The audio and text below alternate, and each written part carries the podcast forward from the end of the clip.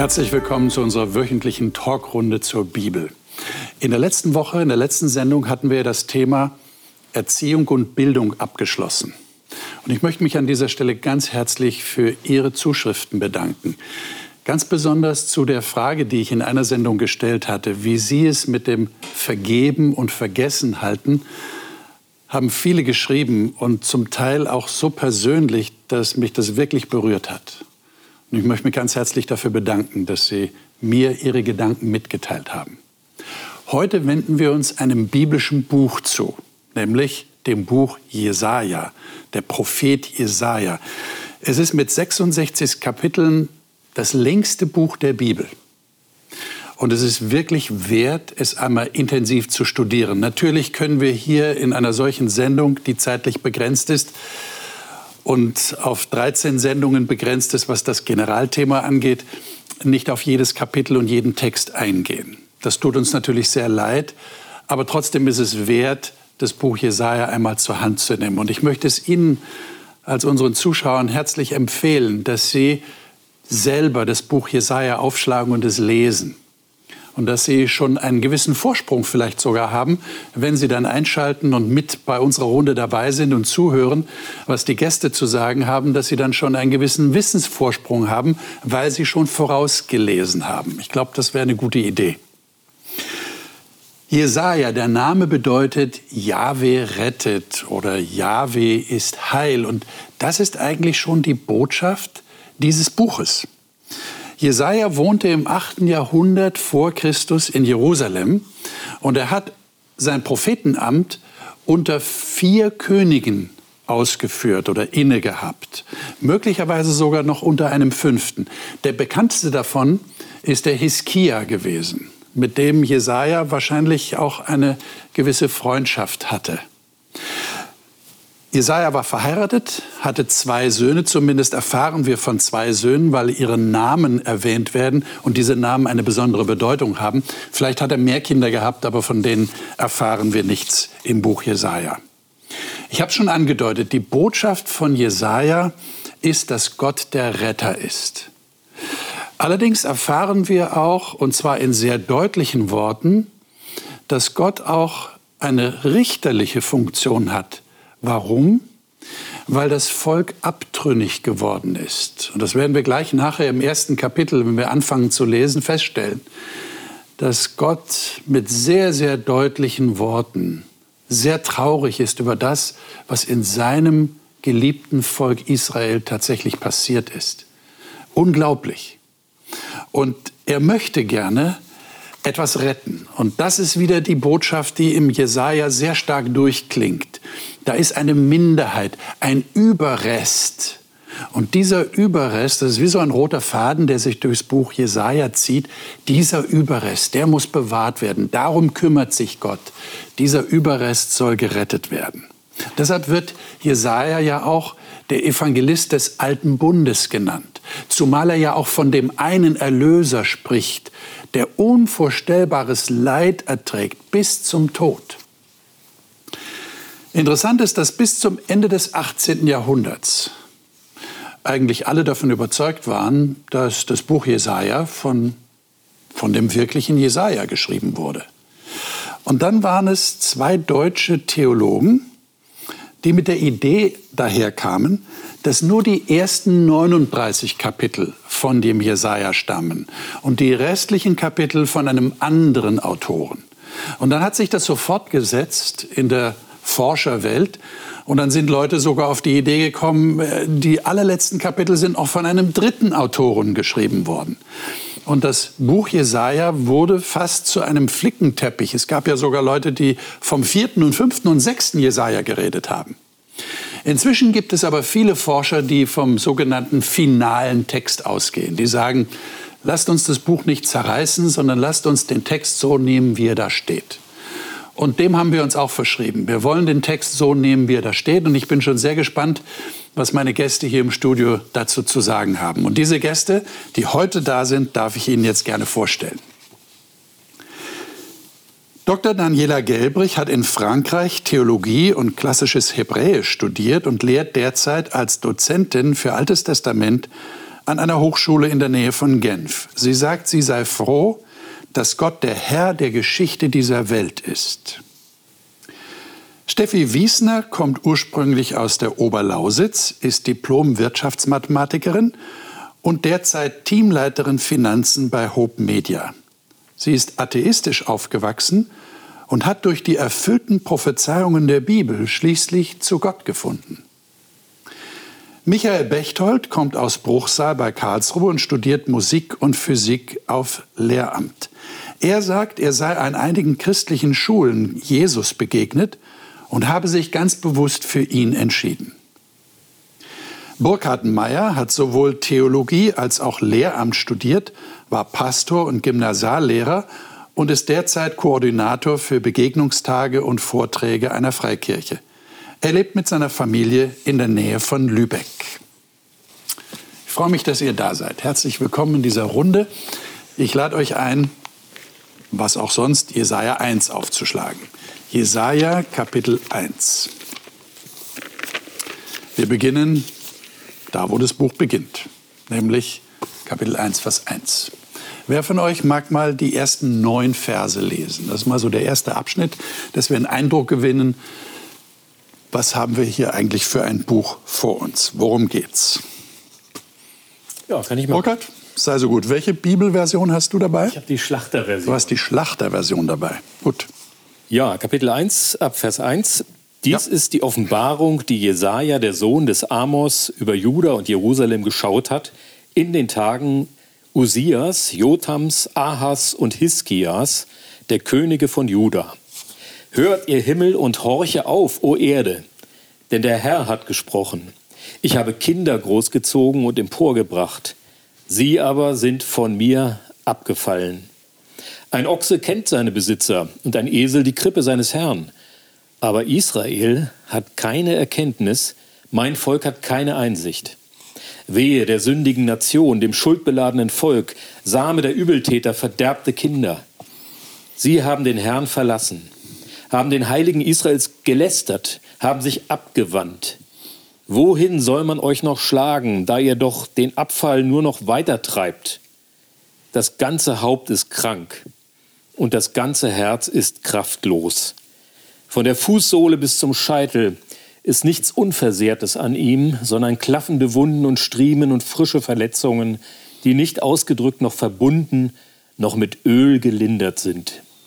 Euer Land ist verwüstet, eure Städte sind mit Feuer verbrannt. Fremde fressen euer Land vor euren Augen, und es ist verwüstet wie von Fremden verheert. Und die Tochter Zion ist übrig geblieben. Wie eine Hütte im Weinberg, wie ein Wachthäuschen im Gurkenfeld, wie eine belagerte Stadt. Hätte uns der Herr der Heerscharen nicht einen geringen Überrest übrig gelassen, so wären wir wie Sodom, gleich wie Gomorra geworden. Mhm. So, das sind die ersten neun Verse. Das ist ja schon mal ein ziemlich, würde ich sagen, heftiger Einstieg. Äh, wie kommt euch das vor? Was, was sagt ihr dazu? Was ist da passiert? Wie kommt Gott, der ja offensichtlich hier durch Jesaja spricht, Jesaja ist sein Bote, wie kommt Gott dazu, so vernichtend über sein Volk zu reden? Wie kann das sein? Ich meine, habt ihr das gelesen, was da steht? Von der Fußsohle bis zum Haupt ist keine heile Stelle da. Ihr seid völlig krank, das ganze Haupt. Nichts Gesundes mehr. Das ist ja vernichtend. Ich meine, wenn wir das über einen Menschen sagen, würden wir sagen, der, der, ist, der ist morgen tot. Ja, man würde sagen, das ist Hard Talk, so auf Neudeutsch. Ja. Ähm, aber es zeigt doch auch, dass Gott etwas an dem Volk liegt. Dass er sich gedanklich und emotional mit dem Volk beschäftigt. Also du meinst, wenn man so, ja. so vernichtend über jemanden redet, dann zeigt das Interesse? Ja, es zeigt Interesse und ich gehe noch weiter, es zeigt wirklich Herzblut. Hm. Also er ist nämlich tief aufgewühlt aber würden wir nicht sagen, also wenn jemand so mit mir redet, das ist ja völlig entmutigend. Das ist ja nicht wertschätzend. Mhm. Die Rede geht ja dann noch weiter. Ah, okay, du hast schon weitergelesen. okay. Was sagen die anderen? Um, Steffi? Es ist halt erstmal die Realität, die ja erstmal halt eben beschrieben wird. Mhm. Und ist es nicht auch wertschätzend, ähm, die Dinge auch so zu sagen, wie sie tatsächlich sind? statt nur durch die Blume zu reden. Vielleicht hat es Gott ja ein paar Mal ja schon versucht und das Volk hat halt nicht gehört. Und manchmal, also ich persönlich ähm, bevorzuge es halt dann auch, wenn jemand dann halt klare Worte redet. Die Frage ist halt immer, ist derjenige, weiß ich halt, dass derjenige eigentlich trotzdem halt mein Bestes will? Oder will der mich halt nur niedermachen? Und eigentlich weiß ja das Volk Gottes schon, ähm, dass es, ich meine, es ist ja Volk Gottes, dass, es, dass Gott Interesse an ihnen hat. Mhm. Aber hm. so sieht es halt im Moment aus. Aber ich meine, wenn mir so jemand kommt, dann bin ich dann nicht irgendwie geneigt äh, zu sagen, also das verletzt mich jetzt schon sehr. Ich meine, das erfahren wir nicht, dass das Volk so geredet hat, in diesem Vers zumindest nicht, in diesem Text nicht.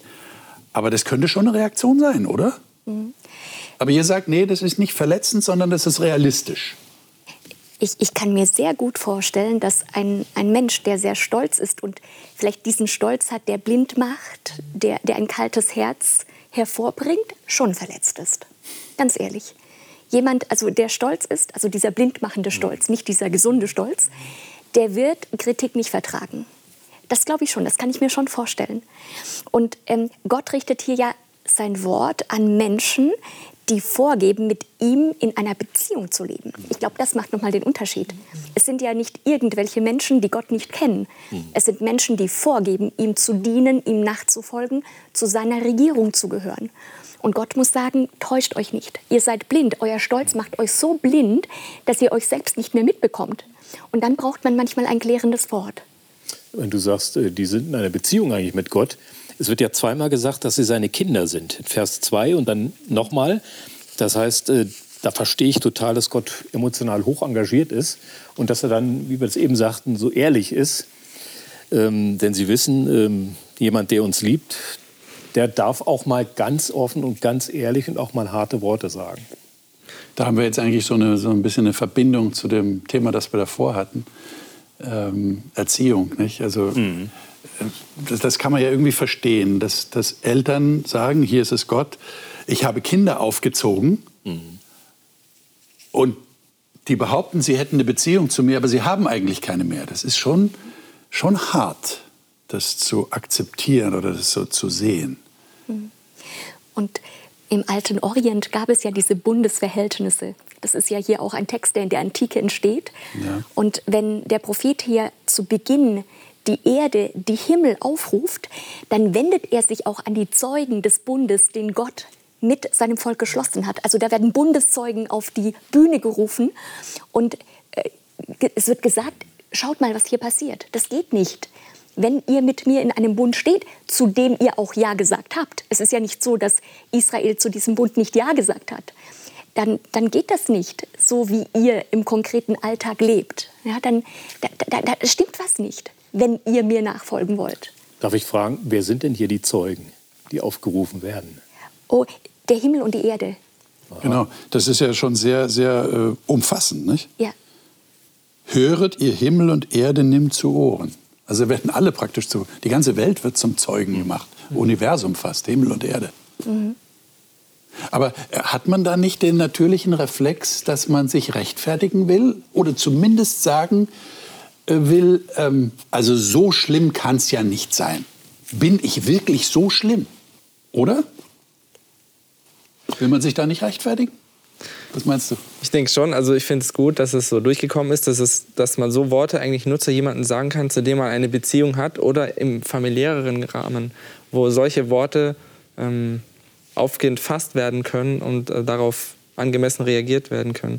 Und da könnte man natürlich einerseits so reagieren, dass man ähm, sagt, ist es wirklich so schlimm? Habe ich mich so verändert, dass es, dass es so ausgeufert ist? Ähm, diese Blindheit, dass man das nicht weiß. Andererseits könnte man dann doch es wissen, aber es willentlich versuchen zu vertuschen oder ähm, runterzuspielen. Ich denke, diese zwei ähm, Reaktionen könnte es geben. Ich meine, ähm, äh, am Ende kommt ja sogar der Vergleich mit Sodom und Gomorra. Äh, ich meine, das ist schon, du sagst Hard Talk, ja, harte Rede. Mhm. Das ist schon wirklich krass. Aber meine, Sodom und Gomorra ist ja, das ist ja selbst, selbst in unsere, ja. duckt es schon eingegangen. Ja, das ist ja so, so, so sprichwörtlich geworden. Mhm. Ja, Sodom und Gomorra, das ist wirklich das allerletzte. Das ist Verderbtheit pur. Mhm. Das sagt er zu seinem eigenen Volk. Mhm. Aber das zeigt mir auch, dass wir die Gefahr laufen können, vom Stolz so blind gemacht zu werden, dass man sich selbst nicht mehr mitbekommt. Und dass es ein Wort von außen braucht, also Gott, der Exegese mhm. betreibt, der eine menschliche Situation mhm. auslegt, die wir selbst schon nicht mehr auslegen können, mhm. weil wir so betriebsblind geworden sind. Und in den darauffolgenden äh, Versen sieht man auch, der Gottesdienst läuft, die Opfer werden da gebracht.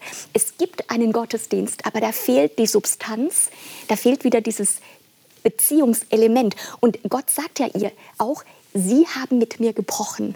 Ja, Sie haben den Bund mit mir gebrochen. Sie haben mich betrogen. Sie haben, Sie sind mir nicht mehr der Bundespartner, den man sich wünscht oder der auch wirklich da sein sollte in einem Bund. Ja, da, da wird Liebe verletzt. Und ähm, ja, man möchte das nicht so wahrhaben. Ich, ich, ich, kann das schon als Mensch verstehen, dass man ich da erstmal in die Defensive geht und denkt, ja, das ja. sind die anderen, nicht ich und so weiter. Das Aber im Kern geht es ja auch um Identität, nicht? Ihr seid nicht die, für die ihr euch haltet. Und da ist Gott eben jetzt an diesem Punkt dran und da lässt er nicht locker und sagt, ihr seid eben so und so. Und ja. ich muss euch ja ganz ehrlich sagen, ähm, sonst wird da keine Änderung kommen, wenn wir jetzt nicht offen reden. Vielleicht sollten wir die nächsten Verse noch lesen, denn da wird das deutlich. Du hast es gerade schon erwähnt, äh, Daniela, äh, dass da Gottesdienste ganz normal abgelaufen sind. Lesen wir doch mal die Verse 10 bis 17. Wer mag denn das mal lesen von Kann euch? ich gerne machen, ja? ja? Bitte, Michael. Hört das Wort des Herrn. Du hast, glaube ich, auch die Schlacht. Ich habe auch die Schlacht der 2000 gesagt, ja. Mhm. Hört das Wort des Herrn, ihr Fürsten von Sodom. Nehmt zu Ohren das Gesetz unseres Gottes, du Volk von Gomorra. Was soll mir die Menge eurer Schlachtopfer? spricht der Herr. Ich bin der Brandopfer von Widdern des, und des Fettes der Mastkälber überdrüssig. Und am Blut der Jungstiere und Lämmer und Böcke habe ich kein Gefallen. Wenn ihr kommt, um vor meinem Angesicht zu erscheinen. Wer verlangt dies von euch, dass ihr meine Vorhöfe zertretet? Bringt nicht mehr vergebliches Speisopfer. Räucherwerk ist mir ein Gräuel. Neumond und Sabbat, Versammlungen halten, Frevel verbunden mit Festtagsgedränge ertrage ich nicht. Eure Neumonde und Festzeiten hasst meine Seele, sie sind mir zur Last geworden. Ich bin es müde, sie zu ertragen.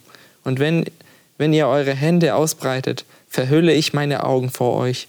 Und wenn ihr auch noch so viel betet, höre ich doch nicht, denn eure Hände sind voll Blut.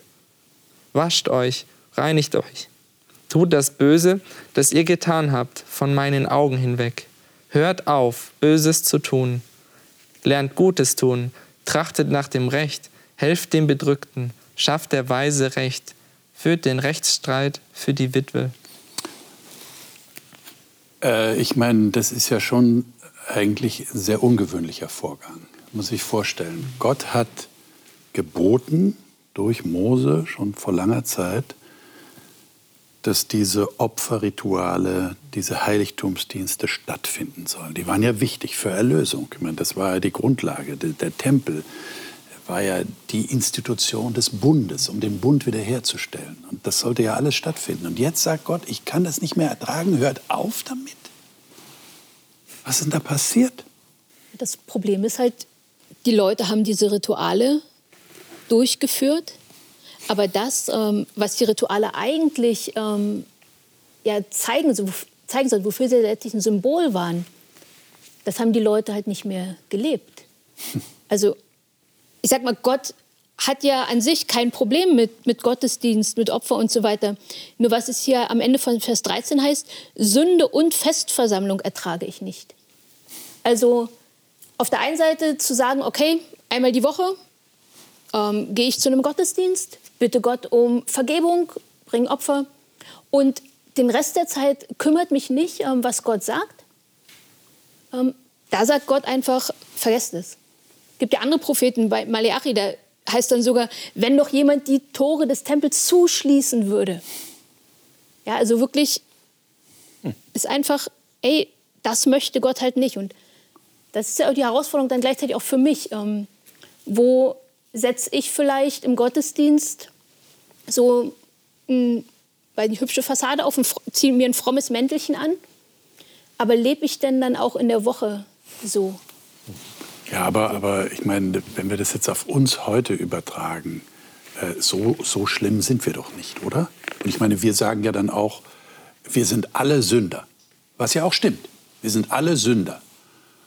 Und jetzt kommt Gott daher und sagt, aber ihr seid zu sündig, deshalb will ich eure Gottesdienste nicht mehr haben? Habt ihr euch das mal überlegt, was Gott da sagt?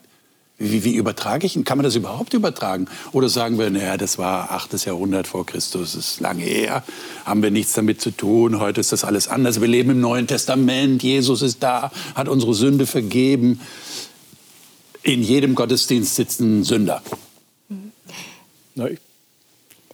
Aber in, in unserer Gebrochenheit, ja, in unserer Gebrochenheit haben wir die Tendenz, ähm, unser eigenes Paradies zu bauen und uns auch unseren Gott zu schaffen.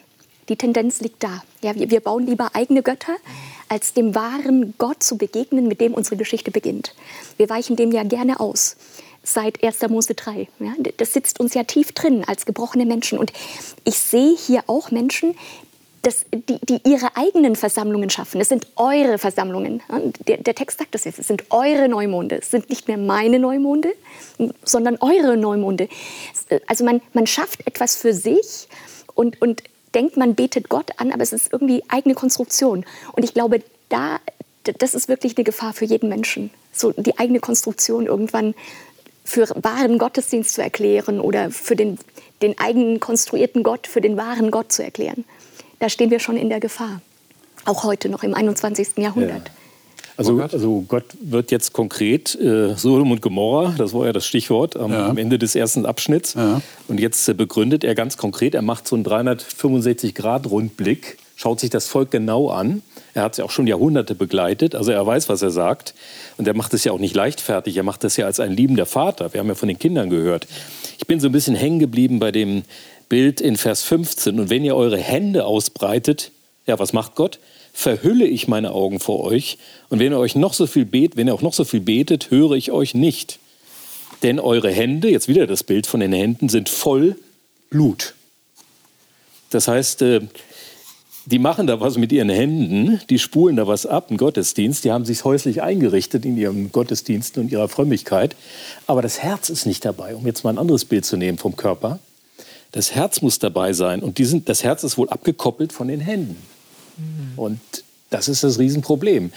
Äh, man kann eine religiöse Betriebsamkeit entwickeln, man kann sich in seinen sogenannten Echokammern einrichten, man kann sich bestätigen lassen in den Gottesdiensten, mhm. äh, man kann bestimmte Schwerpunkte haben in den Predigten, ja, wo man dann schön immer gestreichelt wird. Aber äh, Gott möchte was anderes. Er möchte uns aufrütteln, er möchte, äh, dass wir zu einem wahren Gottesdienst kommen, und der sieht ja ganz anders aus, der findet ja im Alltag auch statt. Da ist der Ernstfall Gottesdienst. Aber das hören wir ja dann in den Versen. Aber wir haben doch kein Blut an den Händen, oder? Es gibt auch das Blut der Gleichgültigkeit, der Selbstgerechtigkeit, so, der Selbstgefälligkeit. So. Ich nehme es ah. mal so als Bild. Du, du vergeistigst das jetzt. Also war das kein echtes Blut? Naja, es wird wohl auch echtes gewesen sein. Ja, das ja. wird schon echtes gewesen ja, ja. sein, meinst du? Sonst würde Gott so ein Bild wie Sodom und Gomorra nicht verwenden. Okay. Also da gab es auch Mord und Totschlag. Nennen wir es mal beim Namen. Ja, weil es wird ja hier auch dann gesagt, die Bedrückten würden unterdrückt. Ja. Es wird kein Recht mehr gesprochen. Man Gut. kümmert sich nicht um die Schwachen. Gut, das aber, ist ja was, das Hand, aber, da, aber da scheitert dann die Übertragung auf uns, oder? Das machen wir ja nicht. Wir unterdrücken doch niemand. Unterdrückt ihr jemand? Vielleicht sieht man auf jemanden herab. Vielleicht guckt man bewusst weg bei jemandem. Ja, aber das ist ja alles noch sehr homöopathisch von der Dosis her, oder? Naja, ich würde sagen.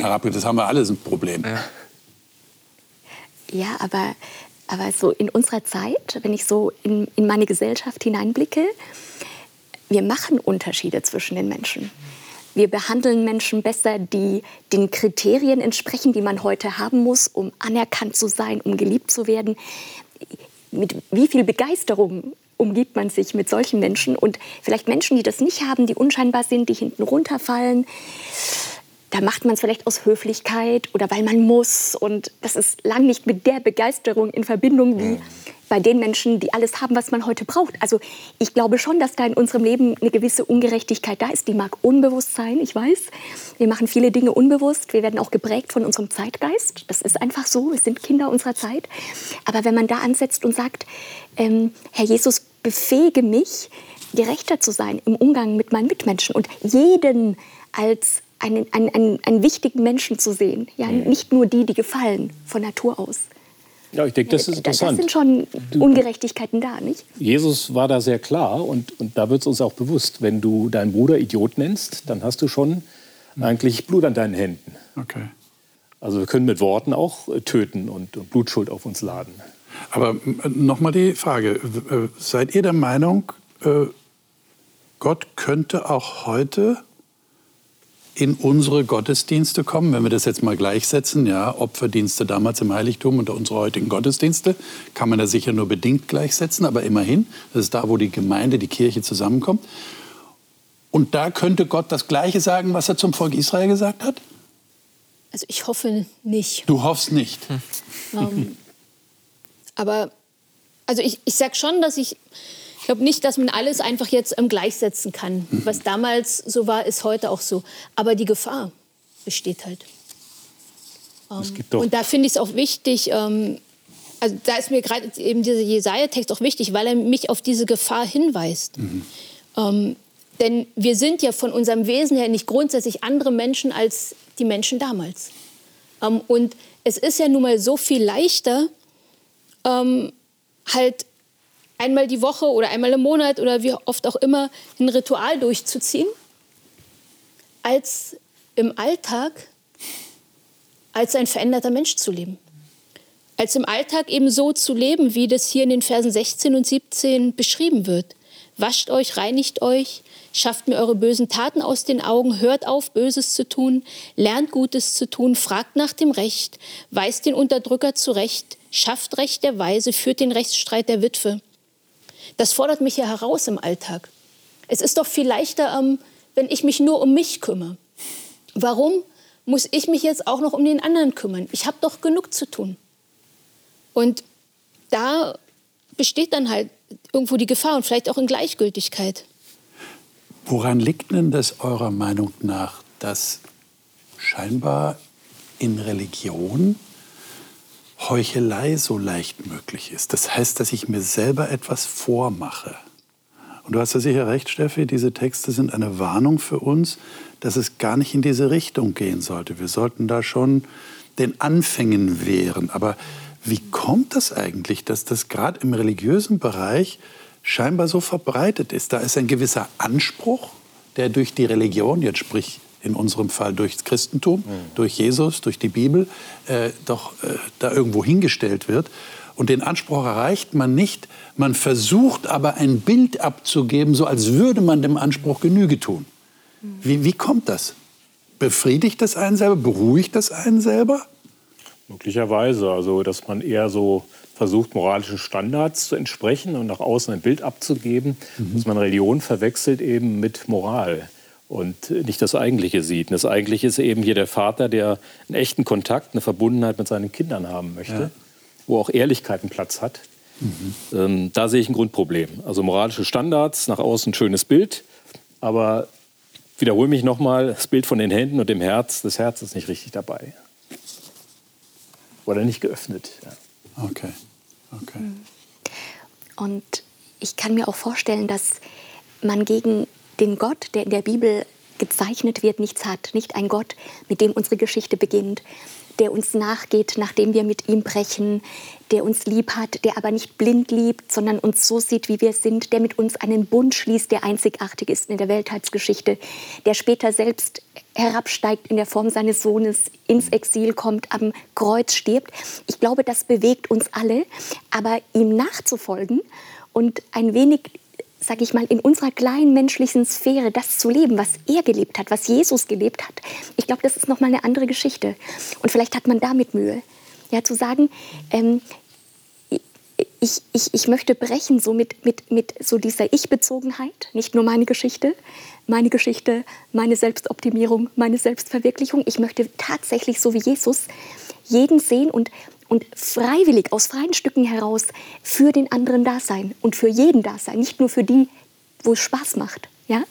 Ich glaube, das ist nochmal ein anderer Schritt. Das ist nochmal eine ganz andere Ebene, als zu sagen, ich mag diesen Gott. Ja, und, und, ich glaube, das ist echt herausfordernd. Das braucht Entschlossenheit, mhm. das braucht Entscheidung. Da geht man gegen den Strom oft in unserer heutigen Zeit nochmal eine ganz andere Ebene. Ja? Und ich lasse das jetzt mal so offen im Raum stehen. Mögen wir das? Wollen wir das? Ja?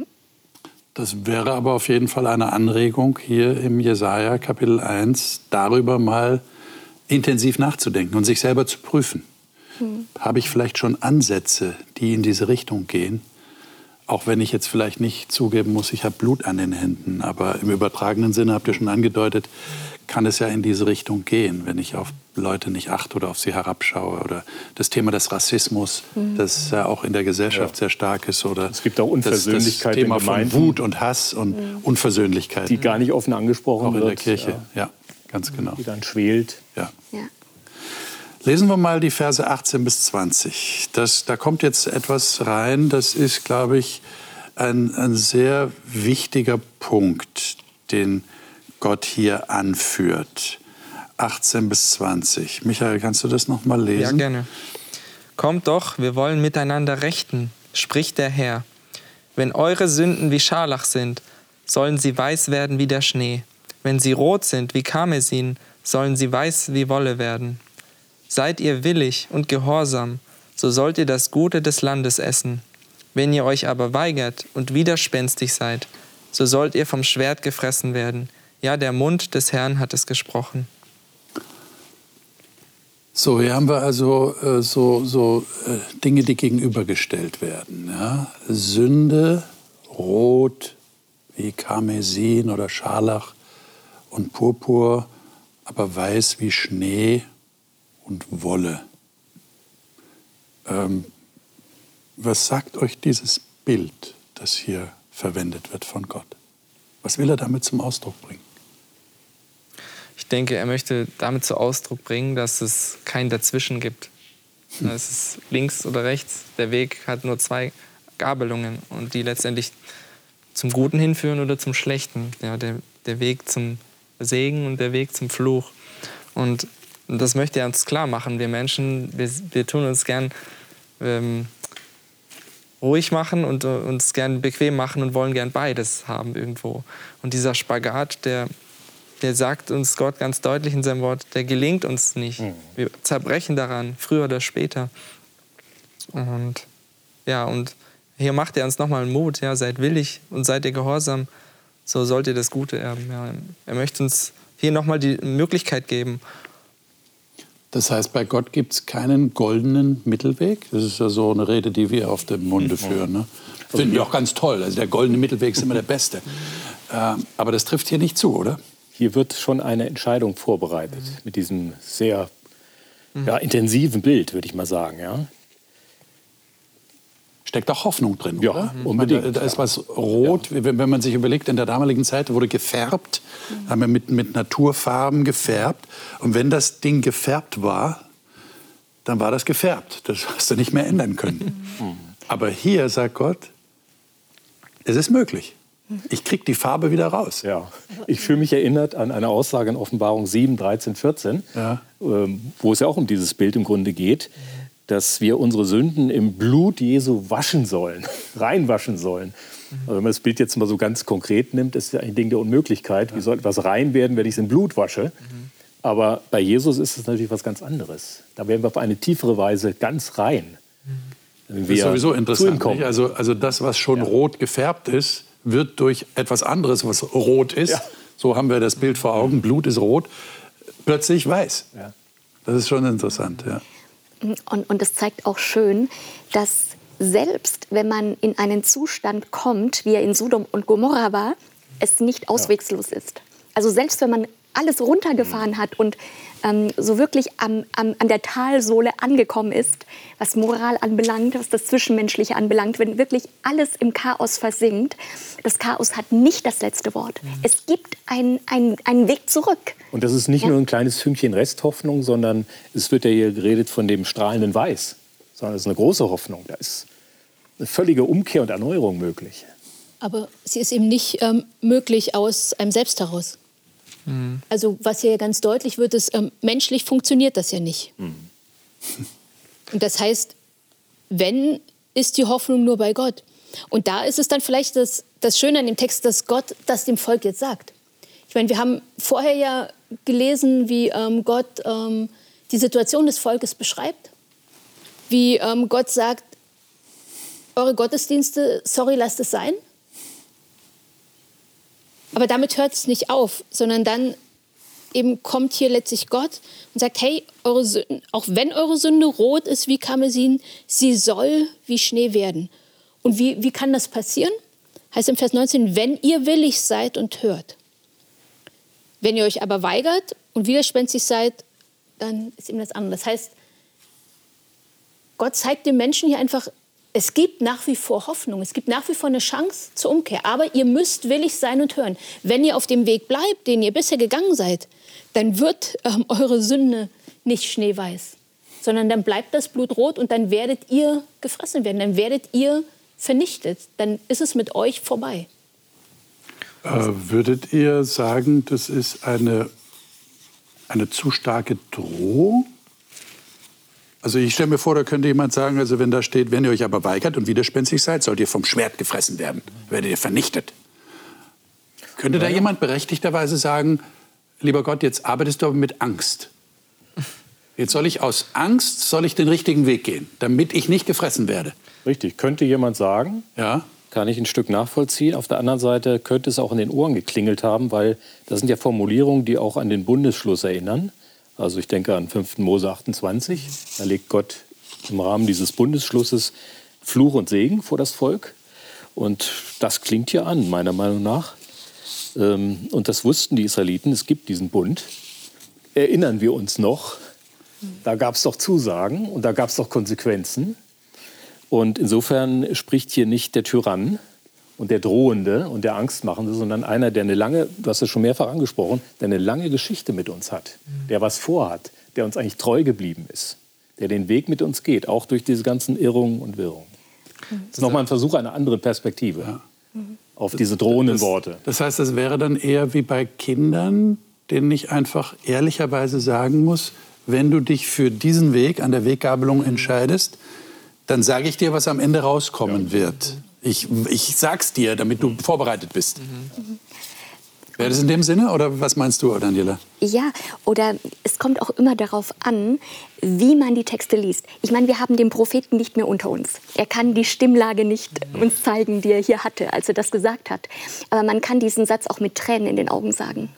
Ja, so wie Jesus, der auf Jerusalem blickt im Neuen Testament, ihm die Tränen kommen und sagen, ich habe alles unternommen. Was kann ich denn überhaupt noch machen, um zu, um zu euren Herzen zu reden? Das könnte man sich jetzt hier auch denken, wenn das jemand mit Tränen erstickter Stimme sagt. Nicht? Mhm. Ähm, Aber ich habe das Gefühl, da würde doch ein modern denkender Mensch sagen, na ja, lieber Gott, da lässt du einfach Gnade walten. Doch kein Problem. Hm. Das ist doch deine Entscheidung.